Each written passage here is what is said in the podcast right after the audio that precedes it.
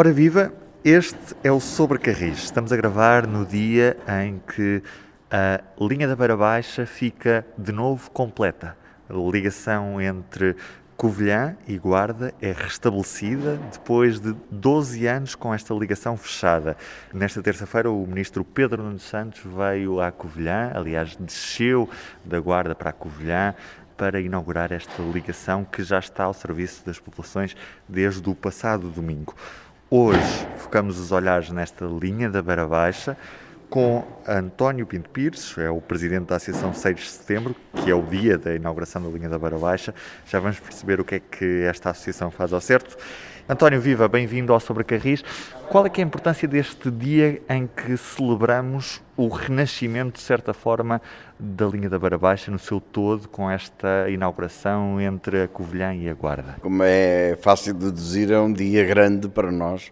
Temos tido dias importantes eh, em pequenas, grandes vitórias que temos vindo a alcançar, a alcançar ao longo destes 30 anos de existência do 6 de setembro, que surgiu há precisamente 30 anos, quando a linha celebrou os 100 anos. E logo nessa altura nos propusemos, de facto, uh, enfim, atingir metas, uh, nomeadamente a potencialização da linha no seu todo, uh, desde a renovação integral, desde, desde a eletrificação, e já na altura um, uma preocupação muito nossa, que era a modernização deste troço entre a Covilhã e a Guarda, eh, porque se nos afigurava uma zona complicada em termos de investimento. Tanto, e, e, tanto, e daí que procurámos sempre potenciar as ligações ao norte, eh, nomeadamente através da criação do comboio académico. Portanto, foi um comboio que foi criado, é um comboio de fim de semana, vocacionado fundamentalmente para as populações estudantis eh, residentes, uh, ou melhor, que uh, utilizam aqui a Universidade da Beira Interior, a UBI, porque maioritariamente, talvez na altura, quase 70, 80% eram originários do norte do país e, e de facto o comboio saía daqui à sexta-feira, da Covilhã, e regressava no domingo pelas 19 horas do Porto, do Porto Campanhã. O comboio teve um, foi de tal ordem importante e, e adquiriu um êxito tão grande que o autarca de Castelo Branco, o presidente, na altura, uh, pediu e conseguiu que o comboio passasse a sair da estação de Castelo Branco, como veio a suceder. E, e assim eh, continuou até ao, até ao fim da sua existência. Pinto Pires, o que é que lhe parece depois disto as propostas que o Presidente da CP hoje aqui deixou para a oferta ferroviária após a reabertura da linha Beira Alta, que como sabemos vai fechar para obras, e para quando as duas linhas Beira Baixa e Beira Alta estiverem ambas em funcionamento, a promessa da oferta que aqui foi feita, o que é que lhe parece? É assim, uh, eu estou um pouco apreensivo uh, pelo fator, e já se deve imaginar, o fator velocidades. Eu esperava que com a modernização da Beira Alta nós viéssemos ganhar tempo relativamente às ligações ao norte. E isso não vai acontecer, é um contrassenso, porque vamos ter material passível de, de, ter velocidades de 200 a hora, por exemplo, isso é inimaginável agora, e vamos, vamos ter uma velocidade máxima de 120 km. Quer dizer, 20 km hora. É uma pena, porque de facto podíamos uh, ter aqui um grande objetivo, que seria, por exemplo, Covilhã-Coimbra em no máximo duas horas e meia, e aí já eh, já estamos a, a prever um, um, prazo dilatado, e isso não vai acontecer pelas imposições técnicas, porque, pelo que a gente já, já se apercebe, a linha vá, é mais vocacionada para a exploração de mercadorias do que propriamente passageiros. E isso realmente é uma pena que não se tire proveito uh, da, infra, da, infraestrutura a esse nível. Agora, há uma coisa que nós não podemos perder de vista, uh, que é de facto o reforço do serviço regional. E a CP tem que entender, de uma vez por todas, que tem aqui um Y, um Y que deriva de Vila Formoso, guarda Beira Alta, guarda Beira Baixa. É fundamental saber jogar bem com isto. Uh, nós, uh, 6 de setembro, defendemos sempre desde o início a criação da linha das beiras, ou seja, a linha circular, que no fundo a, CP pouco a pouco foi admitindo de alguma forma e, recentemente até já utilizou essa linguagem. É uma potenciação da linha. Agora, o serviço regional é importante para ligar, é fazer esta articulação, esta articulação sobretudo Vilar Formoso, Guarda, uh, Covilhã, Fundão, Castelo Branco e por aí abaixo. Portanto, criar aqui uma pendulação, como dizem uh, aqui, mais ou menos cíclica, não, eu acho que é utópico dizer que terá que ser de meia, meia hora, como foi aqui dito por algo exigido, mas isso pedir pode-se pedir o que a gente quiser, mas no mínimo que haja aqui uma frequência cadenciada que sirva fundamentalmente, como era, como era a tradição desta linha, os estudantes, a Covilhã, que foi inicialmente o polo muito importante da área técnica, não havia no fundão, e toda esta gente vinha desde a guarda uh, até, até praticamente Fundão e assim, as pessoas utilizavam o comboio maioritariamente. Era o único meio de transporte. Nem tão pouco os autocarros satisfaziam as necessidades.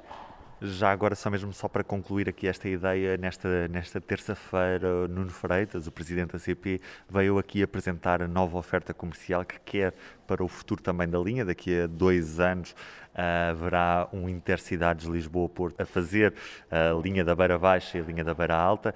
Isto trará uma nova dimensão nas ligações entre Lisboa e Porto. Claro que não será a viagem mais rápida, mas será a viagem que certamente vai recolher muitas destas pessoas que estudam ou trabalham na linha, na, nas zonas da, da Beira e que se podem deslocar quer para Lisboa, quer para o Porto, através de um serviço direto.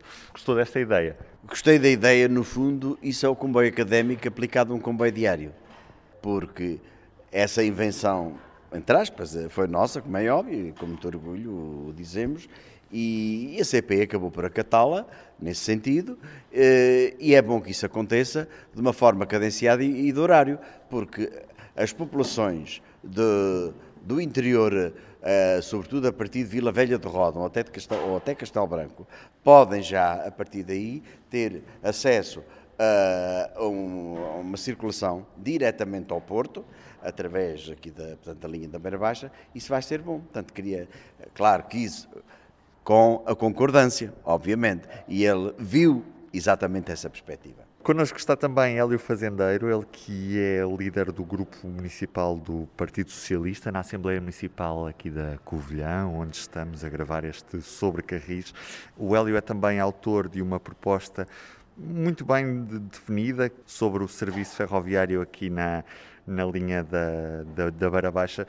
Hélio, eu pedia mesmo que começasse por aí, por apresentar esta proposta, que tipo de serviço é que imaginava para aqui, para a linha da Barra Baixa e, e, como diferente é daquele que foi implementado neste domingo pela CP. Muito obrigado pelo convite, é um gosto uh, falar convosco num programa dedicado à ferrovia.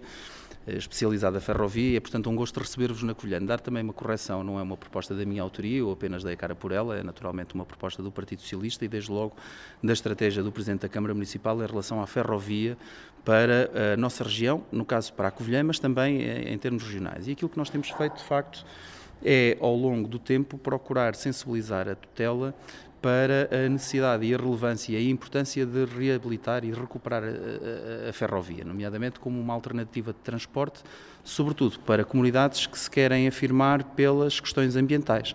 Não é possível uh, cumprir os compromissos de sustentabilidade que uh, os municípios e que uh, os países assumem entre si se não houver uma política assertiva na questão, sobretudo, da mobilidade. E aqui a ferrovia é de facto preponderante porque de facto acaba por ser, na maior parte dos casos, a forma mais barata e mais ecológica de transportar pessoas e mercadorias.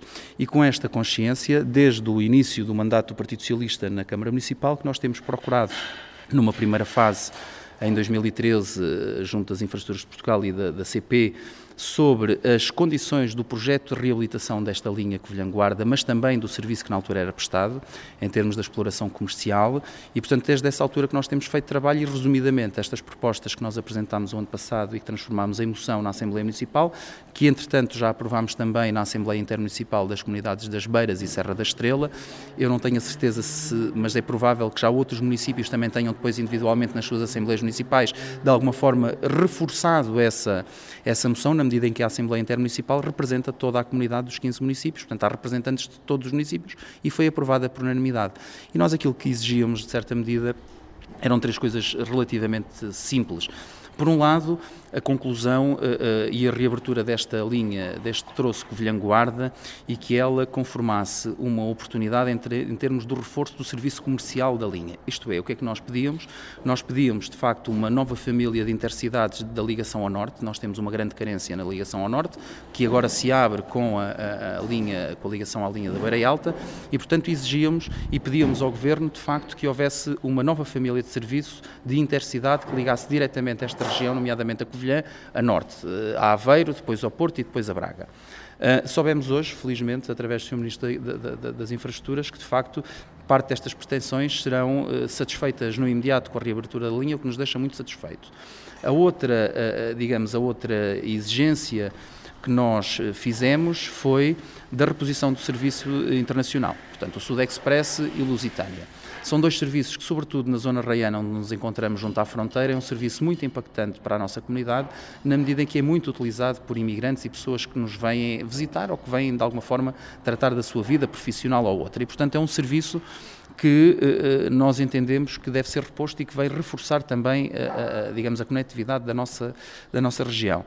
Depois, aquilo que nós chamamos uma ligação regular à Espanha. Isto é, nós estamos muito próximos da fronteira, existe aqui já sinergias muito fortes com o outro lado da fronteira, nomeadamente Salamanca, e era para nós, sobretudo depois da, da, da Cimeira Ibérica na Guarda com o Sr. Primeiro-Ministro de Portugal e com o espanhol, onde de facto assentaram e acertaram, eh, digamos, como prioridade uma ligação de ferrovia Lisboa-Madrid, aquilo que nós dizemos é que, do nosso ponto de vista, com muita facilidade e rapidez, porventura isto se pode conformar de imediato através desta linha. Uh, e, portanto, o desafio é exatamente esse, é que se conforme um serviço comercial regular da nossa região com Espanha, porque acreditamos que isto vai criar sinergias e melhorar a nossa conectividade. Por último, e incluímos já, ah, foi o conteúdo de uma outra moção à parte, mas fará prioridade já, uh, sobretudo aquilo que eu creio que vão ser os contributos que o Sr. Presidente da Câmara vai dar para a discussão pública nacional do Plano Nacional Ferroviário 2030, tem exatamente a ver com a circunstância de nós entendermos que, e saudarmos naturalmente a reabertura da linha da Beira Baixa, nomeadamente a ligação Covilhã-Guarda, mas apesar de saudarmos essas, essa reabertura, temos, não podemos deixar de observar que, por exemplo, o Intercidades Covilhã-Lisboa continuará a ser, apesar disto, o, Intercidades com, maior com, com menor velocidade média do todo nacional. E, portanto, achamos de todo justo que haja incluído no Plano Nacional Ferroviário de 2030 e o Plano Nacional das Infraestruturas para 2030, que hajam infraestruturas, eh, eh, não nos perguntem o quê, portanto, isto são pós-técnicos, políticos, nós aquilo que temos, a ambição é de ter uma viagem de comboio antes de 2030 Covilhã-Lisboa abaixo das 2 horas e 45. E porquê 2 horas e 45? Porque entendemos que é um horário aceitável e razoável para competir diretamente com o automóvel. É, no seguimento do que disse hoje Hélio, fazendeiro, meu prezado amigo, eu acho que há aqui um aspecto muito importante que o 6 de setembro vem alertando desde o início, que é a geografia da própria linha. A geografia a partir de Vila Velha de Roda é uma geografia muito complicada. Eu acho que uh, as infraestruturas têm que, não podem continuar a fazer uh, ouvidos de mercador.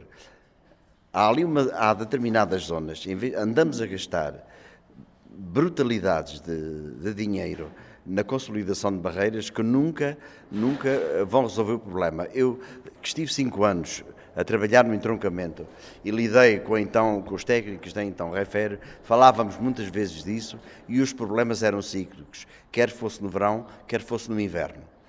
Isto dito pelos próprios engenheiros. E a solução resolvia-se com a construção dos túneis cegos, ou seja, como se faz aqui ao lado na Europa, como se faz em muitos sítios, em que bastava colocar uma paula superior e um reforço lateral e não tínhamos que andar com a gastar esta brutalidade de malhas de rede com uma extensão que não resolve o problema, porque uh, uh, os terrenos xistosos são muito instáveis uh, e isso era a, a IP ainda não encarou com olhos de ver a criação, a implementação dessa solução, para, porque logo aí permitia que a velocidade no Rio, como nós lhe chamamos, passasse da média dos 70, como está, logo para a casa dos 90, 100. Eu queria perguntar ao, ao Hélio muito, uma questão muito concreta que é, nós pelo que percebemos em todo o país, parece que ainda há pouca sensibilidade das autarquias para a ferrovia. O Hélio está por dentro de, do, do lado municipal das autarquias. O que é pode explicar que as autarquias continuem muito mais focadas na estrada do que na linha de caminho de ferro?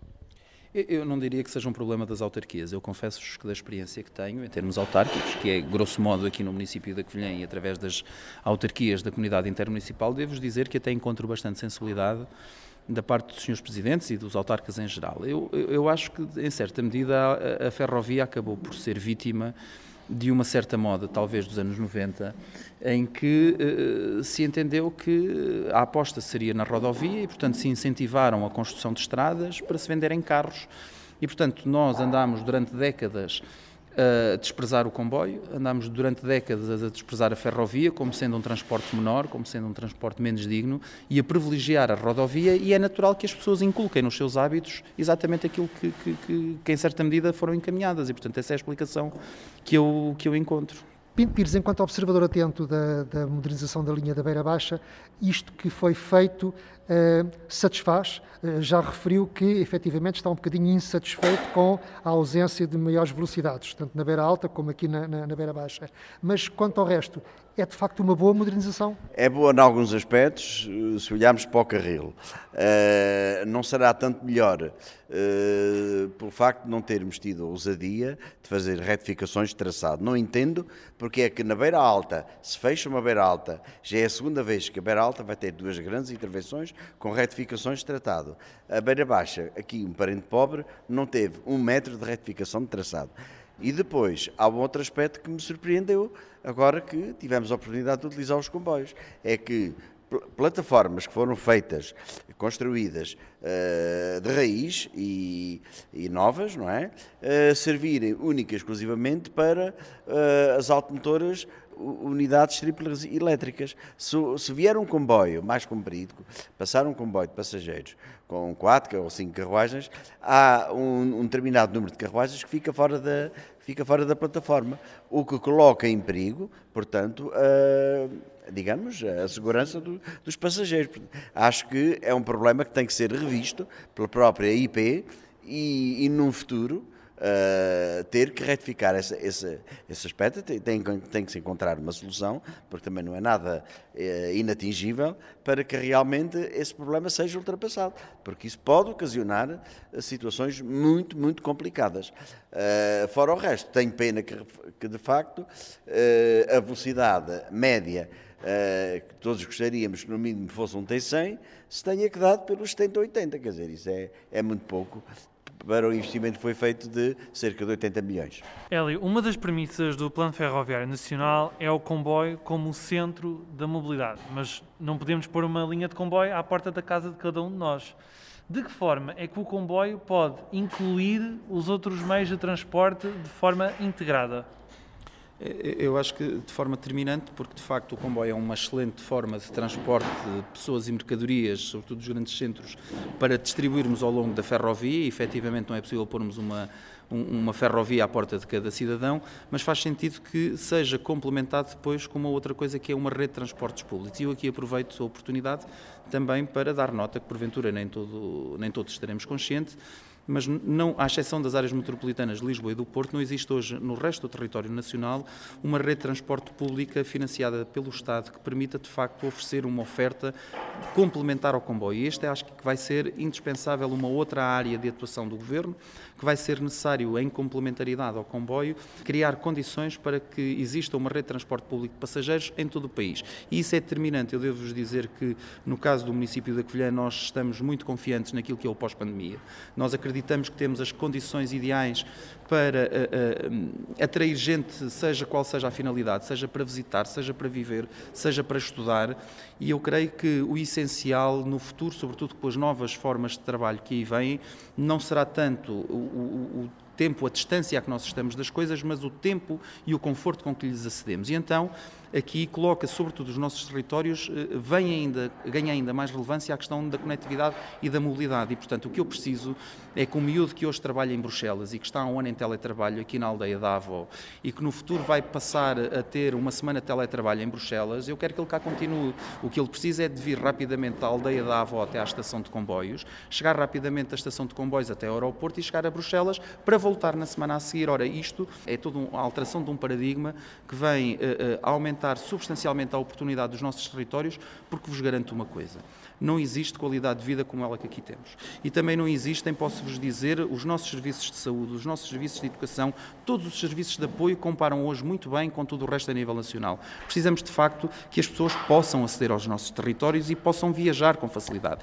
E isto é essencial. O comboio foi absolutamente determinante, mas é determinante também fecharmos este círculo com uma rede de transporte público de passageiros que permite exatamente cumprir este desidrato uh, da ferrovia. E também há boa internet já agora.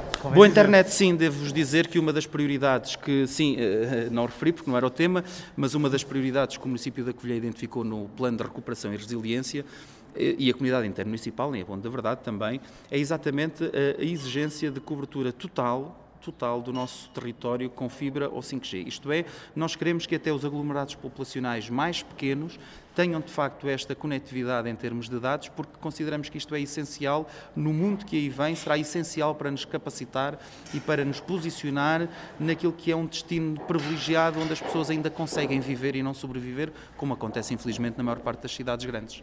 Uh, ainda nesta questão do, do seguimento que disse o, o engenheiro fazendeiro, há aqui um aspecto importante. Não vejo mal nenhum que se retome uh, aquilo que foi o serviço combinado, outrora existente, porque dou dois exemplos. Por exemplo, Manteigas.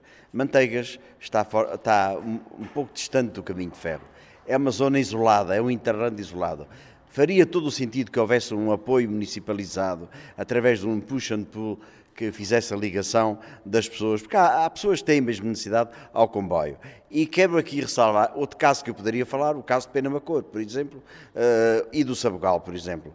Três casos que eu deixava aqui. Mas eu acho que houve aqui um, um exemplo muito importante que foi o caso da Benespera. Uh, de facto, aquela manifestação, o, as pessoas quererem uh, parar lá o comboio e toda aquela, aquela, aquela manifestação efusiva de, do, do, retorno do comboio a parar, no, ainda por cima que não estava previsto, revela que efetivamente as pessoas estão de olhos postos no comboio e as pessoas querem, têm vontade de regressar ao comboio. O que agora as pessoas querem é efetivamente um serviço regular e cadenciado, porque quem consultar os anais, como eu tenho feito, da imprensa local, nós temos aqui, isto responde de uma forma a uma questão que aqui foi uh, enunciada no início da nossa conversa, foi a forma como, ao longo dos tempos, uh, fomos tratados em termos do cumprimento de horários para com a Beira Baixa. Isso conduziu, de alguma forma, a um grande afastamento das populações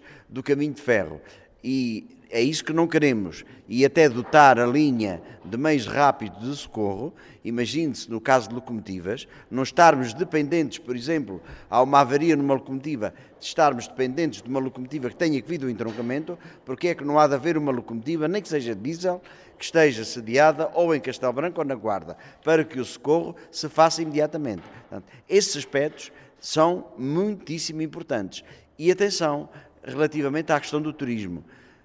A pandemia determinou, e todos nós sabemos, que há uma inversão nos paradigmas do turismo. O turismo virou-se para o interior dos países. E não foi por acaso que o, o engenheiro Nuno Freitas falou de, da aposta que estão a fazer no Miradouro, que estão a fazer no Volga, onde eu particularmente e pessoalmente me envolvi de forma há uns tempos, indiretamente há uns tempos atrás, porque é nesses paradigmas que nós temos que também olhar e as potencialidades que eles encerram para o desenvolvimento do interior com base na, na mobilidade através da utilização do caminho de ferro. Já agora, enquadrar que no passado domingo houve uma. No primeiro dia do regresso dos comboios a esta, esta região, entre Covilhã e Guarda, houve um grupo de 94 pessoas que entrou no comboio na estação de Benespera, foi até à Guarda e depois voltou até a Benespera e que foi um movimento praticamente espontâneo que fez esta viagem com a festa dentro do comboio, as populações a dar as boas-vindas ao comboio e atenção, recordar que Benespera esteve praticamente para não receber qualquer comboio, nem intercidades, nem regional. É importante salientar isto, 94 pessoas que entraram no comboio, fizeram uma festa enorme, uma celebração autêntica da ferrovia. Não esquecer, ferrovia em conjunto com coesão territorial pode fazer uma diferença enorme. Sublinhar o interesse que esta, esta autarquia tem demonstrado, porque o 6 de setembro atravessou muitos, muitos autarcas, diversos autarcas, e de facto é a primeira vez que estamos a assistir, de alguma forma, a uma visão concertada e com futuro, virada eh, e aberta às opiniões que vêm da, da parte cívica. Isso é muito importante. E eu quero que uh, o engenheiro Hélio transmita isso ao Executivo Camarário uh, em nome do 6 de setembro. Queria dar uma nota uh, que é o seguinte: de facto, não me espanta esta adesão popular que a ferrovia suscita. E reparem o seguinte: antes de nós termos, no século passado, esta invasão do automóvel, esta preponderância do automóvel, este era um meio de transporte privilegiado das pessoas. Quer dizer, eu não sou, sou relativamente, já não sendo jovem, sou ainda relativamente jovem. Eh, mas eu tenho memória de infância do impacto que os regionais tinham aqui neste nosso território. As pessoas que iam em todos os apiadeiros daqui até à Guarda ou daqui até Castelo Branco, isto fazia parte do dia a dia. E, portanto, aquilo que eu vos digo é que eu não tenho dúvida nenhuma que a ferrovia vai entrar na moda e mais, vai apelar àquilo que é a memória de infância das pessoas. E para além de ser, digamos, eh, útil do ponto de vista económico, do ponto de vista ambiental, eu acho que vai ter esta componente afetiva também e, portanto, eu prevejo de facto que haja uma grande adesão popular, como se viu na Benespera, como se viu hoje aqui na Covilhã, enfim, porventura por ser dia de semana e uma hora pouco conveniente, se calhar menos gente do que aqueles que gostariam de vir, mas eu prevejo de facto uma grande uh, adesão popular a estas medidas, porque me parece que uh, são excelentes memórias. O tempo da ferrovia é um tempo que é útil, em que eu, não, eu se for a conduzir, tenho que ir a conduzir e não posso fazer mais nada. Uh, na ferrovia eu utilizo o meu tempo para desfrutar da paisagem, para trabalhar, se for o caso, isso é extraordinário. Eu não podia terminar este momento sem fazer uma coisa de elementar justiça, porque nós aqui somos exigentes, mas somos gratos. E eu não podia deixar de assinalar, de facto, a circunstância da disponibilidade que existiu e que tem existido até hoje do Governo, nomeadamente do Primeiro-Ministro António Costa, do Sr. Ministro Pedro Nuno Santos, do Sr. Engenheiro Nuno Freitas da CP do Sr. Dr. António Laranjo da IP, para ouvirem e acompanharem o município de Colhã daquilo que são as nossas vontades, aquilo que são as nossas reivindicações, compreendendo-as e procurando dar resposta, porque é perfeitamente justo e também porque houve muitos anos em que a ferrovia foi relegada para segundo plano e quem defendia a ferrovia via-se a pregar no deserto. E, portanto, porque é justo e nós somos gratos, acho que nos fica bem fazer este reconhecimento público. Bem, e assim nos despedimos deste Sobre Carris, hoje gravado no Cais das Mercadorias da Covilhã, com vista para a Serra da Estrela. Venham conhecer esta nova ligação.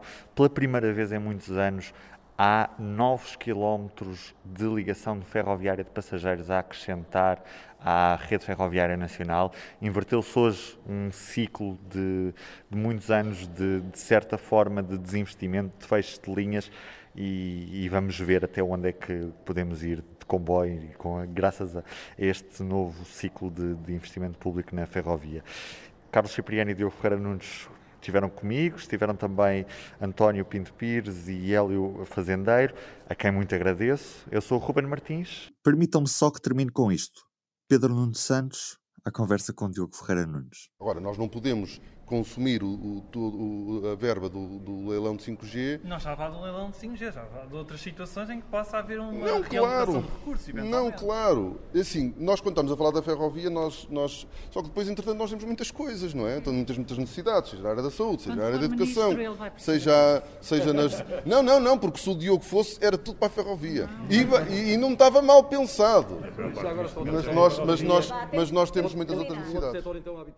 O público fica no ouvido.